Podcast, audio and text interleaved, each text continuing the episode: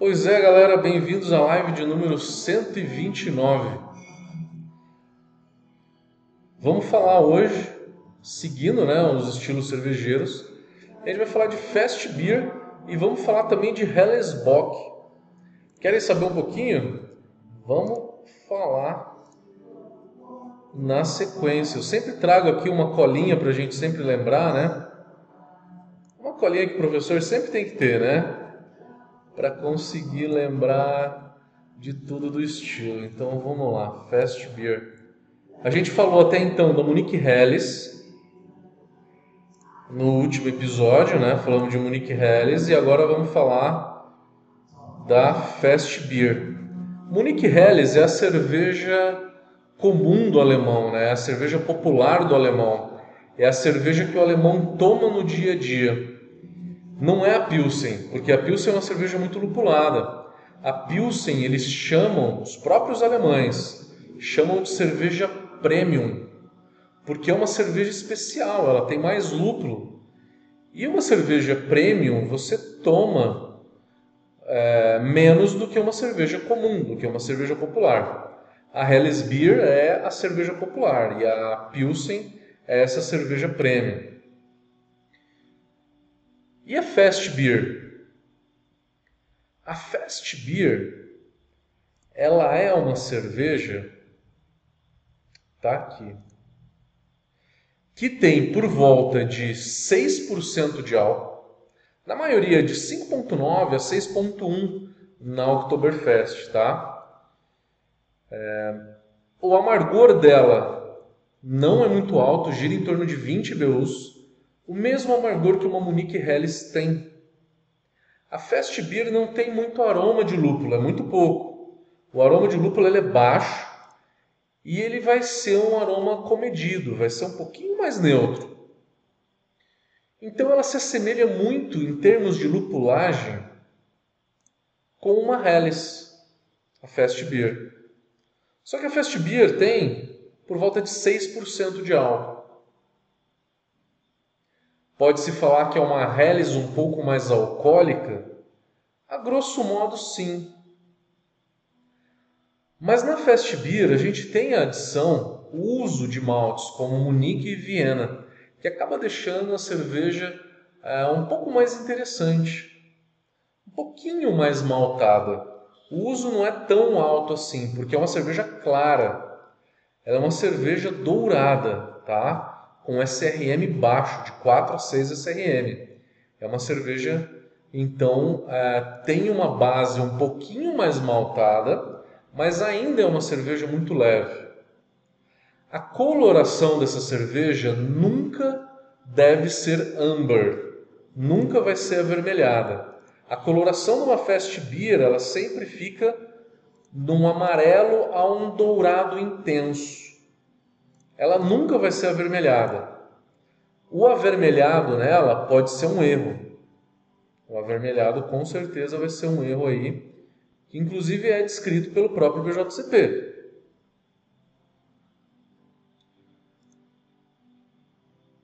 O maltado dela é muito interessante ele acaba sendo um pouco mais intenso do que o do Maelles. Apesar de que, se você for na, na Oktoberfest, lá em Munique, você vai ver uma HB, por exemplo, que é a Hofbrau. A Hofbrau é a, cerveja mais comum né, de todas as Oktoberfest.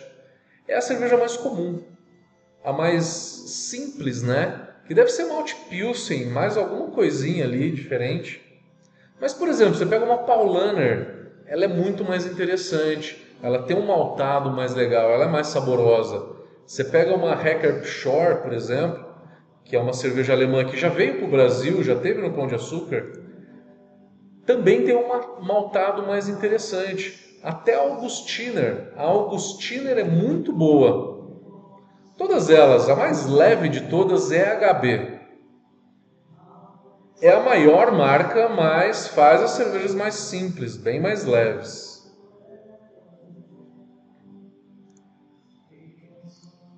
O nome Fast Beer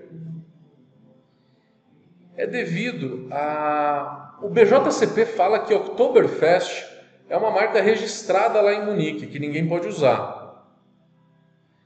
Quem foi para Munique e pediu uma cerveja, virou para a garçonete e pediu uma cerveja, eu perguntei que tipo de cerveja tem aqui. E ela me, me respondeu somente fast beer. Eu queria uma pilsen, eu queria uma cerveja de trigo, né? Queria dar uma variada.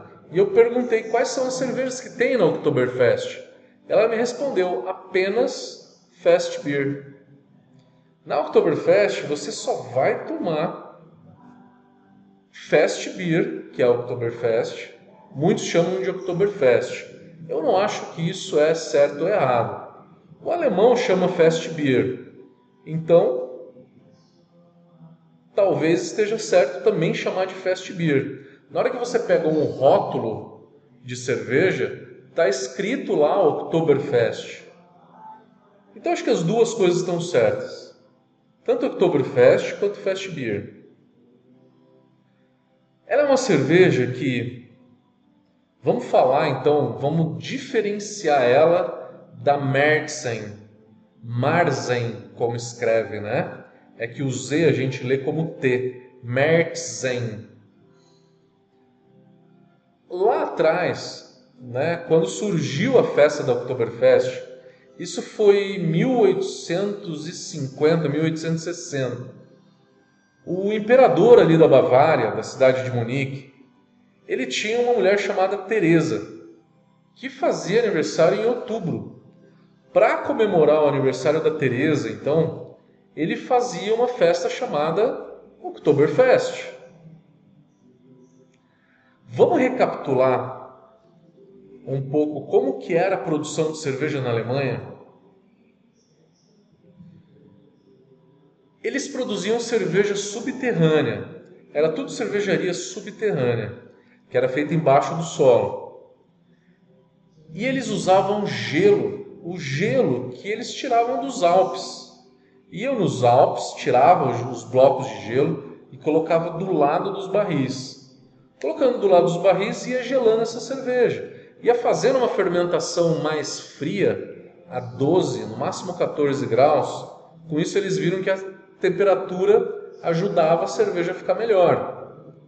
E depois passava para câmeras de maturação de lagering, né? O verbo lager quer dizer estocar. Estocar é armazenar por um longo período, né? É, 60 dias, 90 dias era o tempo que eles repousavam a cerveja. Nessas câmeras de maturação, de lagering, colocava mais gelo ainda, para ficar a temperatura por volta de 4 a 6 graus. Então o alemão ele precisava de gelo para poder fazer cerveja. Ele fazia cerveja de novembro a março. A última cerveja da estação ela era a Märzen, cerveja de março. E aí eles guardavam um pouco dessa Märzen em barrica para servir ela em outubro, para Oktoberfest, porque em outubro não tem produção de cerveja. Eles guardavam para Oktoberfest em barrica, ficava seis meses na barrica dava um pouquinho de sabor de, de madeira, a cerveja era um pouco mais alcoólica. Então, historicamente, Märzen e Oktoberfest eram a mesma cerveja. Hoje já é bem claro que são duas cervejas diferentes. A Märzen a gente vai falar em próximos vídeos, tá? Que é um estilo que está no BJCP. Märzen é uma cerveja já um pouco avermelhada, não é tão escura quanto uma Red Ale. Tá? Ela, ela é um amber claro é, por conta de malte caramelo. E a Märzen tem por volta de 5,4 a 5,5 de álcool. A Oktoberfest se definiu nos últimos tempos, nos últimos 50 anos. O povo queria uma cerveja mais clara. Então daí que eles realmente fizeram um estilo Oktoberfest, né? E separaram Märzen de Oktoberfest. A Oktoberfest ela é clara, leve, não tem malte cristal nenhum, só tem malte base. Pilsen, Viena e Munique, é uma cerveja bem clara, tem 6% de álcool a Oktoberfest. Tá? Então a diferença principal entre a Märzen e a Oktoberfest é o maltado. E hoje a Märzen pode ir em barrica, em barrica de, de carvalho para envelhecer. A Oktoberfest não mais. Não mais. Eles fizeram uma convenção lá na década de 60, uma coisa assim, que eles falaram assim, para a festa de Oktoberfest, a gente quer beber muito. E para isso precisa de uma cerveja clara. Definiram que a Oktoberfest então ia ser uma cerveja clara. A partir de então, essa é a origem do estilo Oktoberfest. Vamos voltar para minha colinha aqui para ver se esqueci de alguma coisa. Então, qual que é o lúpulo que é usado? O lúpulo usado é lúpulo alemão. Pode ser um Sass também, que dá um pouco de picante. Pode ser um floral um Mittelfrüh, um Styrian Golding. É, pode ser um herbal um Sass, Sass também dá picante. Pode ser Spout, Tetnanger. Lúpulo muito bom, adoro o Tetnanger. Pode ser um Tradition, excelente lúpulo também. Todos lúpulos de lager, de se usar em Pilsen, né?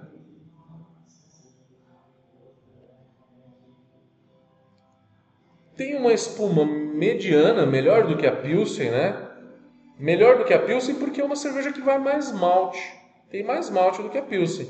Se tem mais malte, ela tem mais proteínas. Então, com isso, ela vai acabar tendo mais retenção de espuma. O sabor dela, ela é uma cerveja realmente leve. Ela é bem equilibrada o maltado dela com o amargor do lúpulo. O amargor ali é um amargor médio, não é para sobressair. 20 IBUs numa cerveja dessa não sobressai. É mais para equilibrar mesmo. Então, o grande lance aí da Oktoberfest é o equilíbrio entre o malte e o lúpulo. Não tem aroma de lúpulo evidente, intenso, tá? Se tiver só uma pitada de aroma, é um aroma bem leve. É, e também não tem um maltado muito evidente. O malte e o lúpulo ele tem que estar tá em completa harmonia, em equilíbrio. Uma fermentação limpa, uma fermentação de lager alemã, então se usa uma levedura lager alemã bem limpa para deixar essa cerveja bem refrescante. Porque é a única cerveja servida na Oktoberfest. Em Munique, né? No Brasil é outra história. Carbonatação média, né? É, o álcool, ela tem 6% de álcool, mas é um pouco difícil de perceber o álcool nela. Sem dar um aquecimento alcoólico evidente, né? Não vai dar. Eu já falei da história, eu falei dos ingredientes. Fiz as comparações então com a Munique Helles. A Helles é menos alcoólica, a Märzen ela é mais complexa em termos de malte e a Pilsen ela é mais lupulada do que o Oktoberfest. Então a Oktoberfest tem um lugar muito bem definido aí entre todos esses estilos. Munich Helles tem 5% de álcool, a Oktoberfest tem 6%, a lupulagem de Munich Helles e Oktoberfest é a mesma, onde que deixa a cerveja equilibrada, já de uma Pilsen tem uma lupulagem muito mais intensa. Se comparar com uma Märzen, a Märzen tem um maltado mais intenso e mais complexo. Você pode também comparar com uma Hellesbock, a Hellesbock ela tem por volta de 7% de álcool, 1% a mais do que a Oktoberfest. E é justamente de Hellesbock que a gente vai falar, né? Vamos lá para Hellesbock.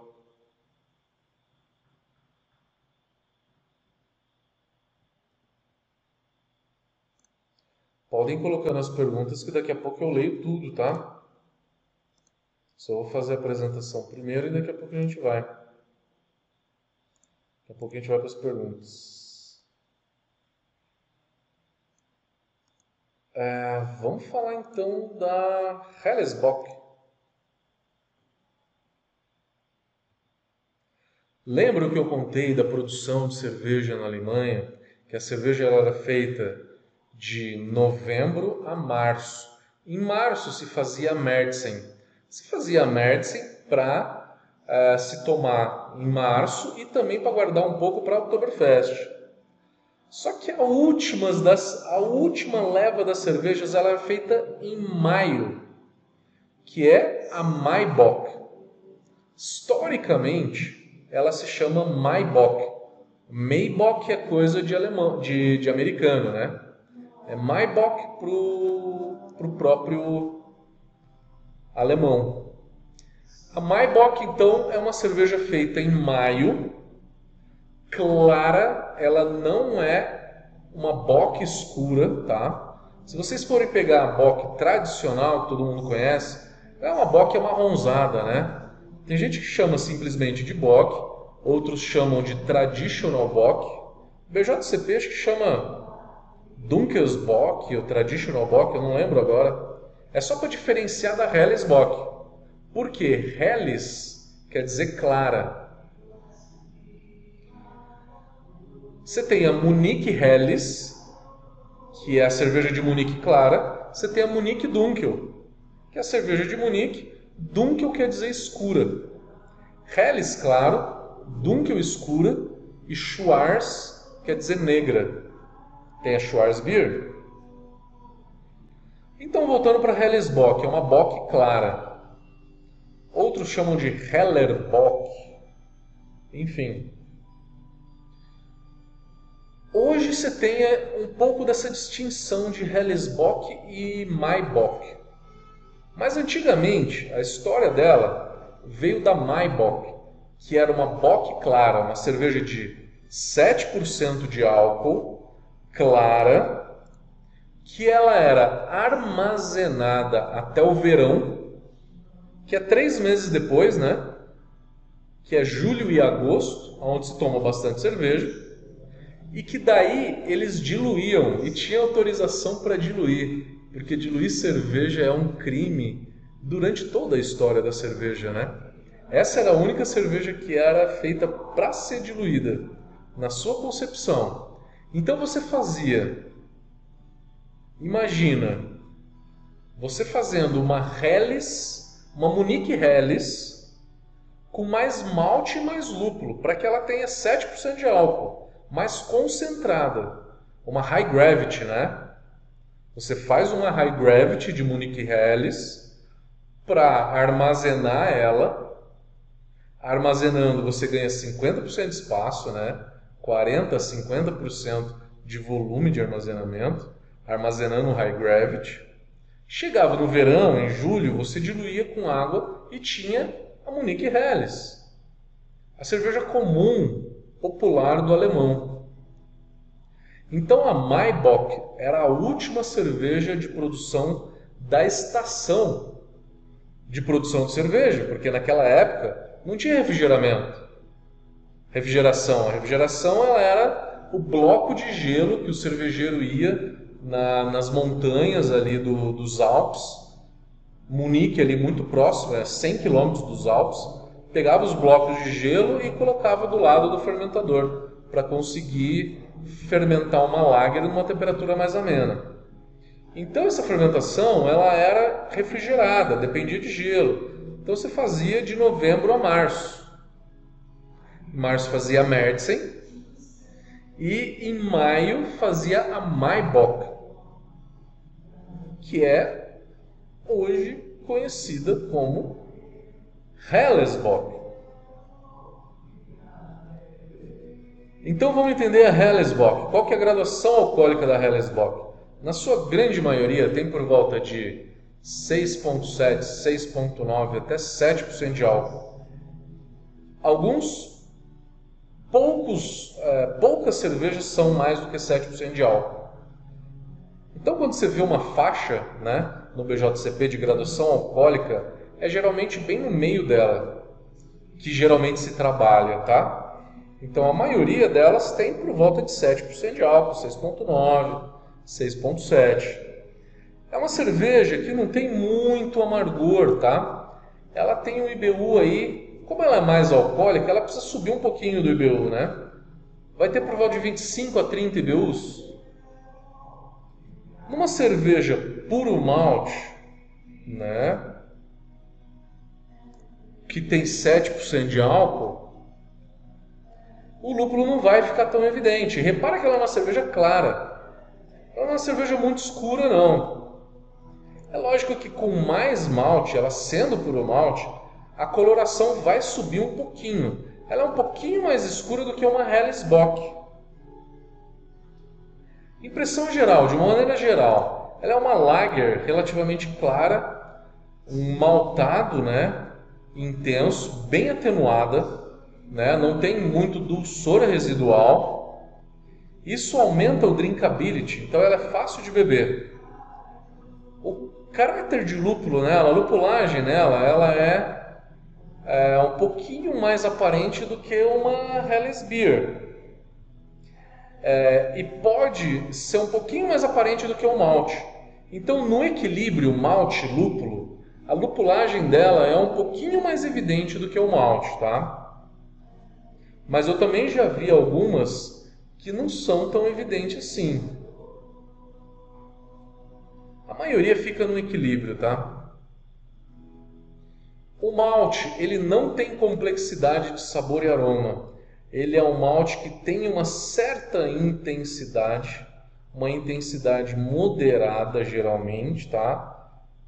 Né? Um corpo médio, médio alto, não muito mais do que isso.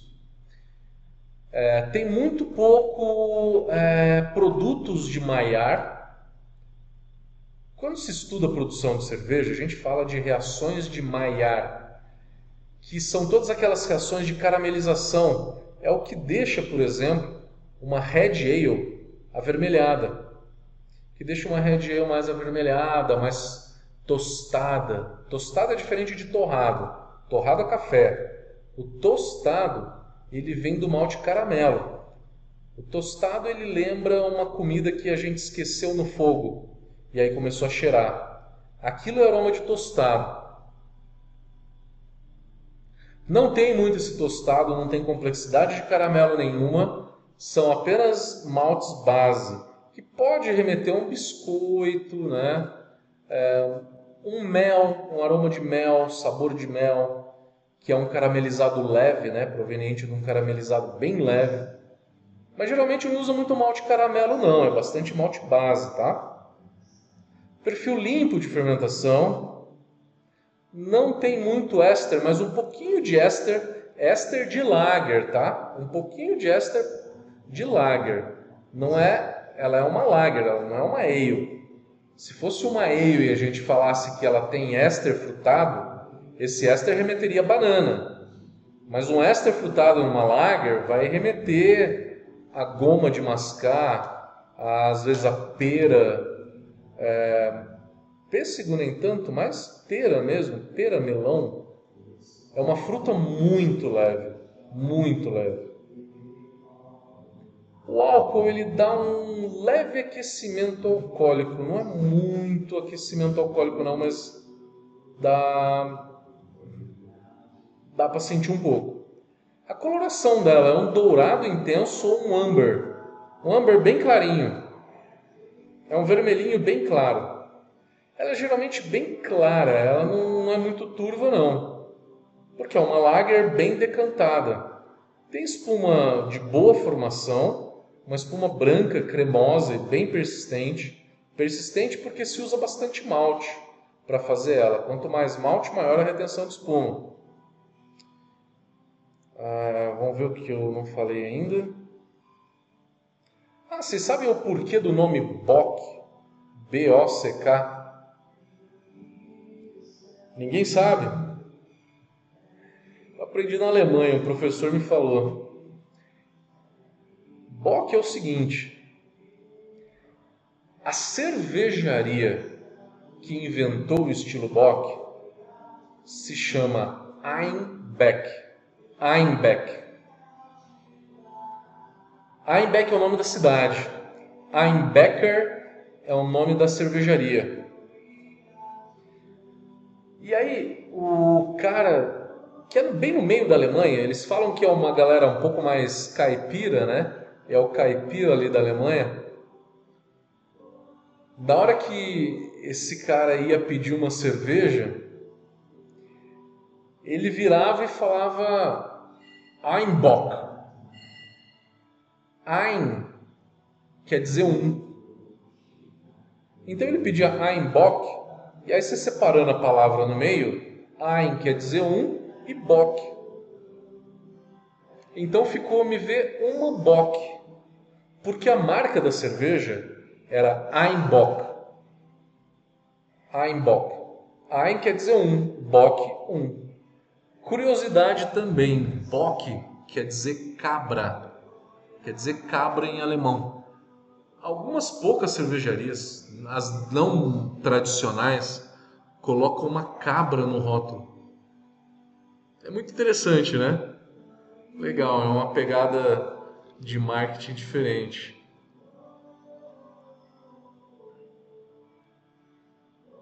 Voltando. Como é que a gente compara ela? a gente compara uh, talvez com uma fast beer, só que a fast beer ela tem por volta de 6 de álcool, a Bock, a Helles Bock por volta de 7. Podemos traçar uma, uma escala evolutiva Munique Helles, 5% de álcool, Oktoberfest 6% de álcool, e Hellesbock 7% de álcool. São todas cervejas que têm basicamente só malte base, não tem caramelo, não tem complexidade de malte. O equilíbrio entre malte e lúpulo é muito equilibrado. Nem malte muito evidente, sobressalente, e nem lúpulo muito sobressalente. Então você tem cervejas que têm um certo drinkability, a Munich Helles tem, a Oktoberfest tem também, né? E a Hellesbock também tem. Só que com uma graduação alcoólica maior. Gente, eu confesso para vocês que eu tomei uma Hellesbock na Alemanha, tinha 6.7 de álcool.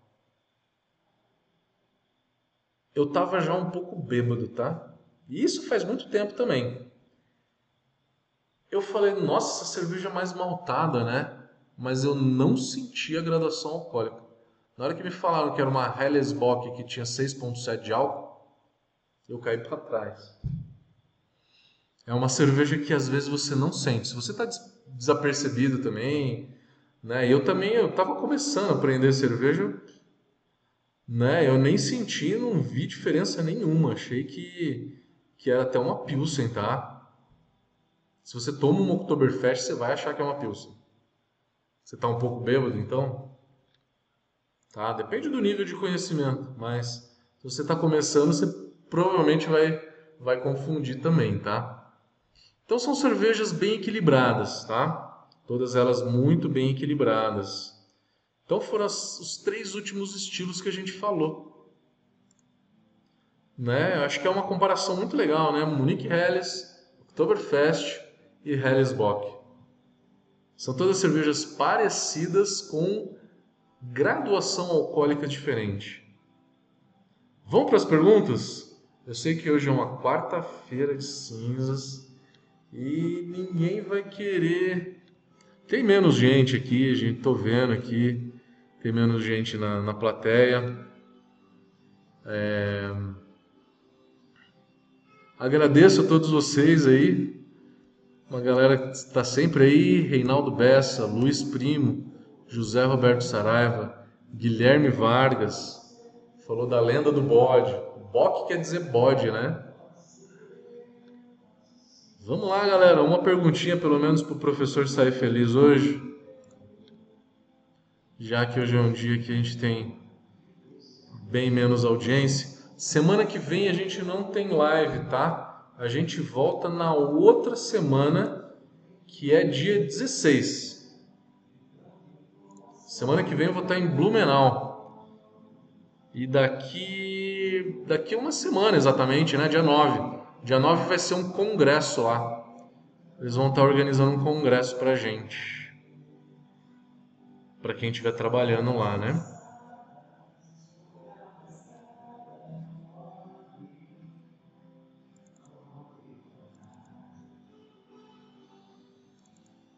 É, Instagram, perguntas. Instagram, nada. Facebook, YouTube. Ah, aproveitando, eu sempre falo da quantidade de lúpulo que a gente joga no final da fervura. Isso é importante para não errar muito, tá? Não errar muito porque são cervejas equilibradas. Estou falando de Hellesbock, Oktoberfest e é, Munich Helles. São todas bem equilibradas. Então, se você jogar pouco lúpulo de final de fervura, falando do lúpulo de final de fervura, né? Se você jogar pouco lúpulo de final de fervura, a cerveja fica muito maltada, puxa mais para o doce. Se você jogar lúpulo demais, ela fica muito lupulada, vai puxar para uma pilsen. Então, para acertar aí o meio do caminho, vai aí umas dicas, ó. Tô falando só do lúpulo de final de fervura, lúpulo de zero minutos para todas elas, tá? Munique Helles eu colocaria de 0,4 a 0,5 gramas por litro, 0,4 a 0,5 gramas por litro a 0 minutos na Munique Helles, tá? Munique Helles de 0,4 a 0,5. Numa Fast Beer que tem um maltado um pouquinho acima, você tem que subir um pouquinho, de 0,5 a 0,7 gramas por litro a 0 minutos de fervura.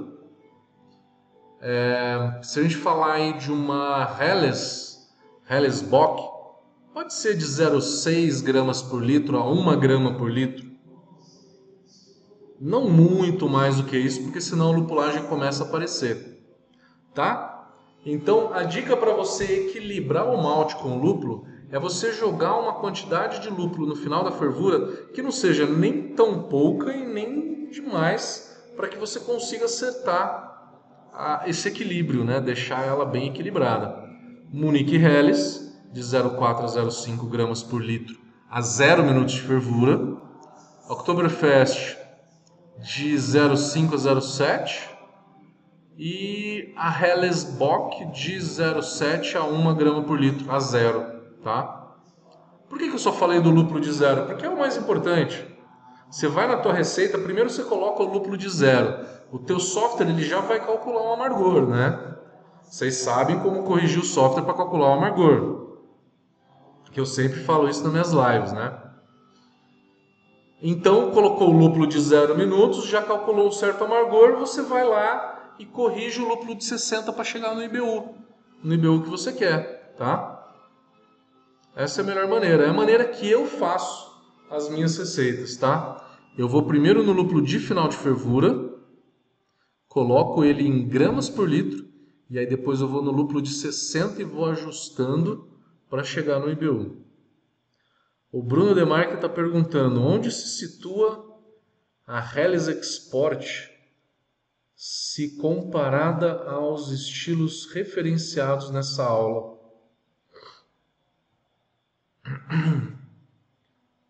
A Helles Export ela era Dortmunder Export, né? que no guia BJCP 2008 ela estava como Dortmunder Export, que alguns colocam ela dentro da 5C. 5C. No guia BJCP 2021 tem lá 5C German Helles Export Beer. A gente vai falar, a gente está na categoria 4, né?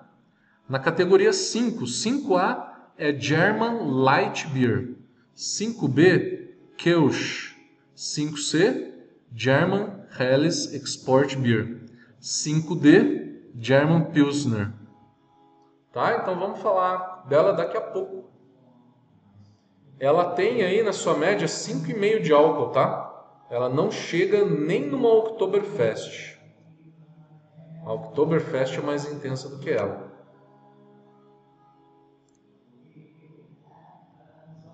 O Fábio está perguntando para os caseiros qual é o segredo para produzir uma boa breja alemã. Fábio, procura uma live chamada A Lager Perfeita. Entra lá no YouTube da Brau, procura uma live chamada A Lager Perfeita. Se você quer fazer a Lager perfeita nos mínimos detalhes, como os alemães mais tradicionais do universo, procure essa live. O segredo é muita técnica. Eu estava assistindo um, um, vídeo, um curso de culinária do Alex Atala, nesse final de semana, agora no carnaval.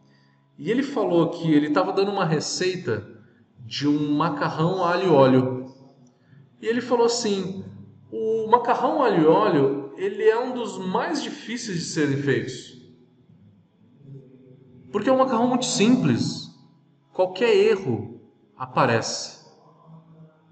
E você tem que ter uma mão, talvez, né, uma, uma certa experiência, para conseguir chegar nesse refinamento.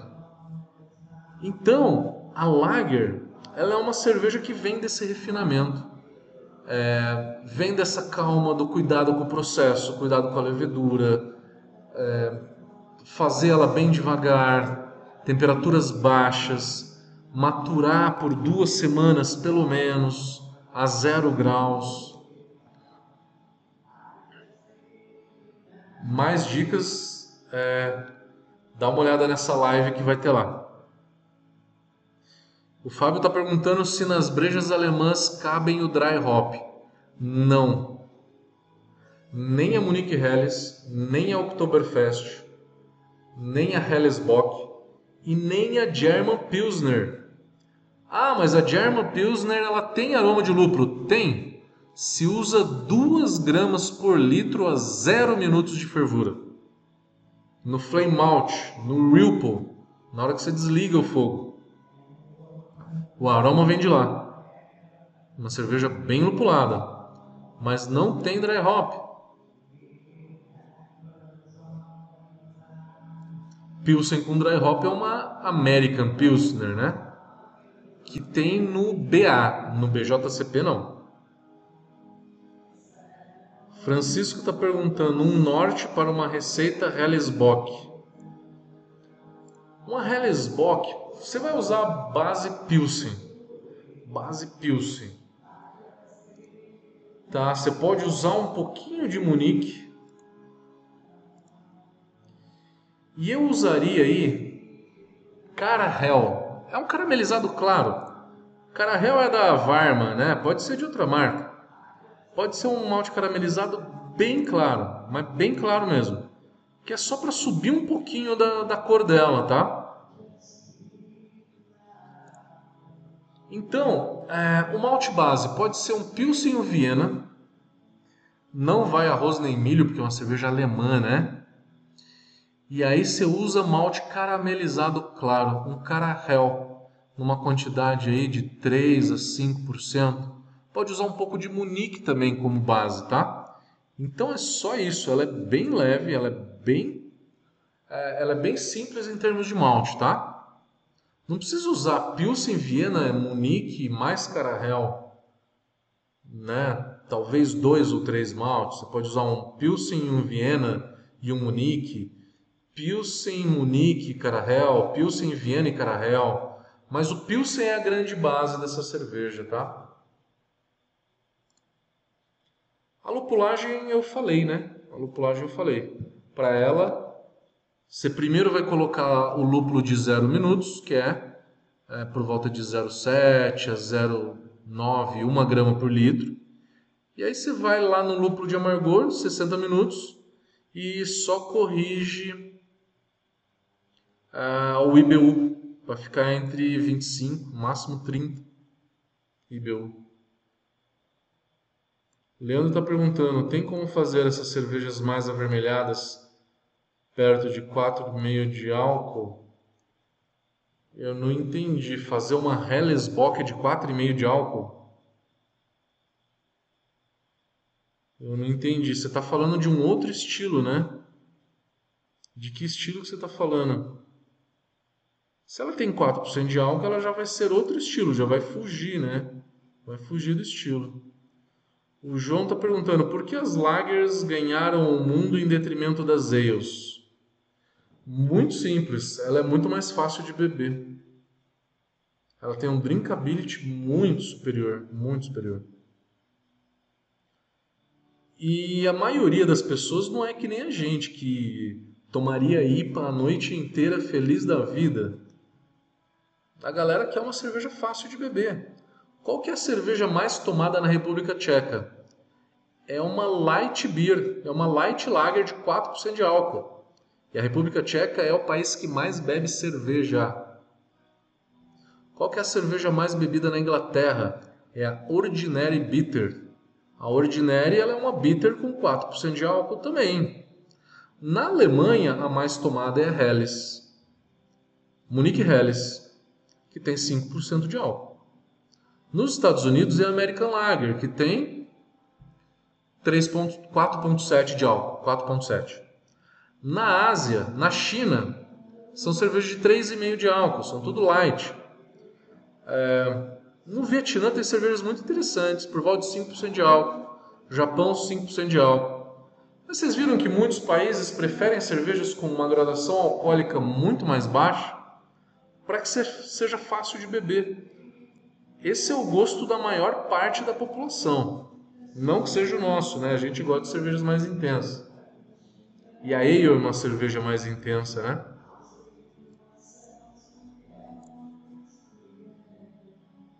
Facebook não temos perguntas, Instagram, Instagram tem.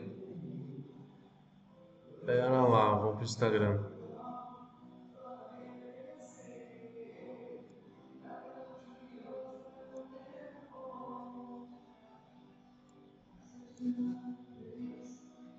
O Adonis, tudo bem, Adonis? O Adonis perguntou se uma Czech Amber Lager, o que, que eu recomendo em termos de lupulagem? Eu faria numa Czech Amber Lager é, uma quantidade razoável de SAS a 0 minutos, por volta de 1 grama por litro a 0 minutos, que é para dar um pouquinho de sabor e aroma de lúpulo aí numa Czech Amber Lager, para que ela não fique tão tão leve demais, tá? Ah, mas eu gosto muito de lupulagem. Não passa de uma grama e meia a zero, tá? A zero eu tô falando, tá? Dry hop não. Aí depois você vai no lúpulo de amargor e só corrige pro quanto que você quer. Para uma Czech Amber Lager você tem que ter uma quantidade razoável de caramunique, né? Uma caramunique aí é interessante porque tem que dar complexidade nessas cervejas. A Czech Amber Lager, ela seria equivalente ao malte de uma Red Ale, de uma Irish Red Ale, mais ou menos. Dá uma olhada depois no vídeo da Czech Amber Lager, lá tem mais dicas de como produzir, tá? E o vídeo ele tá lá no YouTube da Brown, tá? Tá tudo gravado no YouTube da Brown. Você pode repetir tudo lá. Quem está no Instagram pode ver no YouTube da Brown. O Tabu Brewing está perguntando qual que é o tempo de fervura numa Helles Bock. Quanto que eu recomendo? Eu, para todas as minhas lagers claras, eu faço uma hora de fervura. Por quê? Porque eu acho que é o suficiente. Se eu ferver muito, eu vou caramelizar ela. Se eu quero ela um pouco mais caramelizada, um pouco mais escura, eu acho mais fácil. Em vez de ferver por, é, por 90 minutos, ou usar decocção, decocção também aumenta o maltado, né? Eu usaria mais malte, malte caramelo, né? Pode ser um carahel, até um pouco de malte melanoidina. Melanoidina ele é o que, que traz o mais fiel à decocção. Mas se for comparado a 90 minutos de fervura, ele é equivalente ao carahel. Aumentar um pouquinho do carahel na tua receita, tá? Então, é, eu, eu não digo que é certo ou errado, tá? Mas a minha opinião é ferver por 60 minutos e se eu quiser mais corpo nela, eu adiciono a malte caramelo. O Joelmir está perguntando, primeira vez que reutilizo levedura e achei ela mais ácida. Se isso é normal, a cerveja ficou mais ácida com reutilização de levedura. Não é normal. De jeito nenhum. Se você sentiu acidez, tem que tentar tomar ela e ver se você sente traço de contaminação. Pode ser contaminação, tá? Infelizmente.